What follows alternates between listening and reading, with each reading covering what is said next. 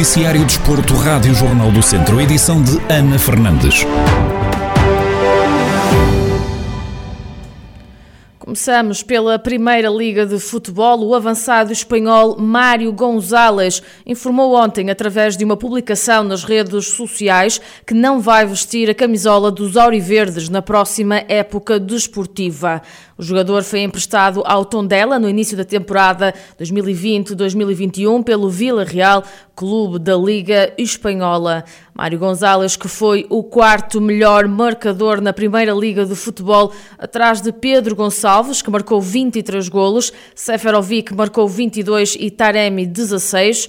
No Tondela, Mário Gonzalez marcou 15 golos no total, sendo que a época do jogador ficou marcada pelo hat-trick que fez em Moreira de Cónegos. O avançado ainda não divulgou por onde passará o seu futuro enquanto jogador, mas há quem aponte o Sporting como uma possibilidade.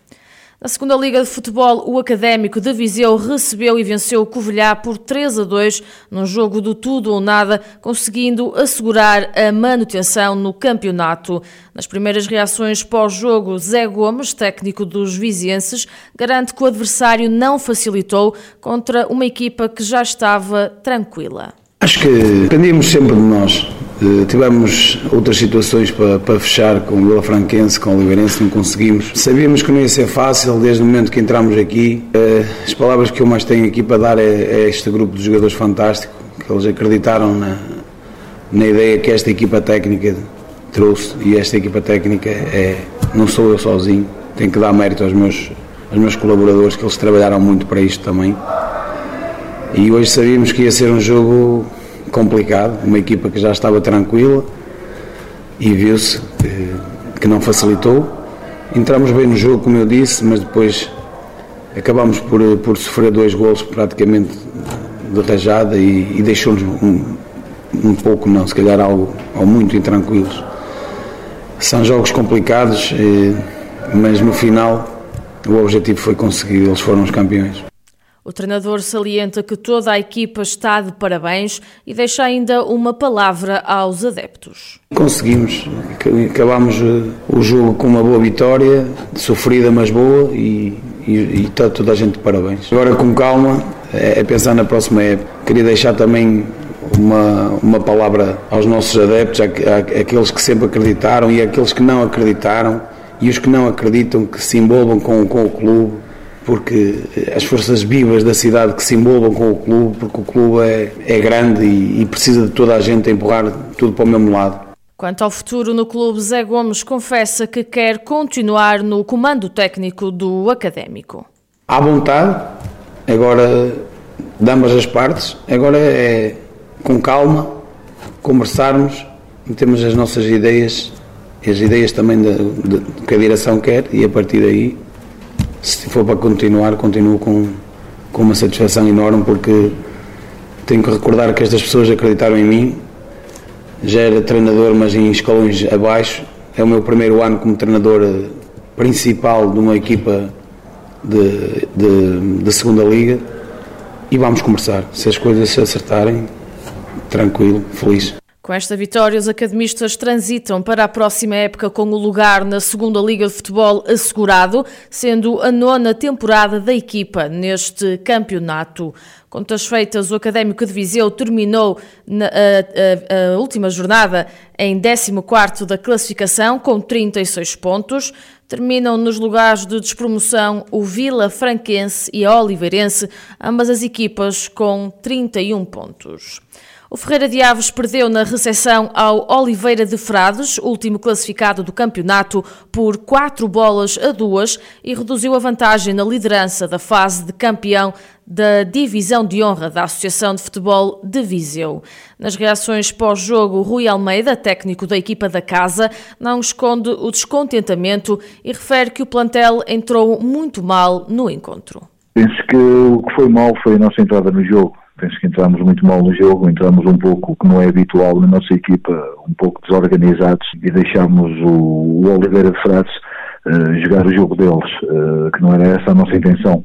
E quando a gente deu conta, estávamos, estávamos a perder por 2-0, duas desatenções da nossa equipa, a nível defensivo e o Oliveira fez, fez dois gols praticamente seguidos, que depois nós ao tentarmos reagir, e o Oliveira de Frades já sabíamos que era uma equipa fortíssima nas transições, o reagirmos ao, à desvantagem criou-nos também algumas, destapámos um pouco a nossa equipa a nível ofensivo e acabámos por, por sofrer mais um golo de, de transição. A equipa reagiu bem na segunda parte, tentámos ir atrás do prejuízo, eh, mas hoje era um dia não. O treinador fala ainda em desorganização da equipa e realça que é importante mudar o chip para a próxima jornada frente ao Sinfãs a nível de entrega da equipa não, não tenho nada a apontar. Agora, houve situações que, que nós fomos um pouco desorganizados, que a gente não tem, é coisa é algo que não tem acontecido no, nas nossas equipas, mas hoje foi um jogo que nada, que nada saiu bem. Mérito também para o Oliveira de Frades, que, que foi uma equipa bastante organizada neste jogo e que conseguiu vencê-lo. Há que pensar no próximo agora, começar já a mudar um pouco a mentalidade, mudar já o chip para o próximo jogo. Vamos ter um jogo difícil e numa, numa saída sem fãs e, e preparamos já a equipa para o próximo. Reações de Rui Almeida, treinador do Ferreira de Aves, que perdeu na recepção ao Oliveira de Frades por 4-2. Nos restantes jogos desta terceira jornada da fase de campeão da Divisão de Honra da Associação de Futebol de Viseu, o Sinfãs regressou às vitórias depois de vencer em casa o Rezende por 2 1. O Lamelas empatou em casa com o Carvalhais no encontro que terminou sem golos no marcador e ainda o Penalva do Castelo venceu na deslocação ao Sátão por 2 a 1. No Rally de Portugal, o piloto Hugo Lopes terminou a prova mais cedo do que o previsto. O viziense que estava a bordo de um Peugeot 208 Rally 4 ao lado de Tiago Neves sofreu um acidente no troço de Mortágua.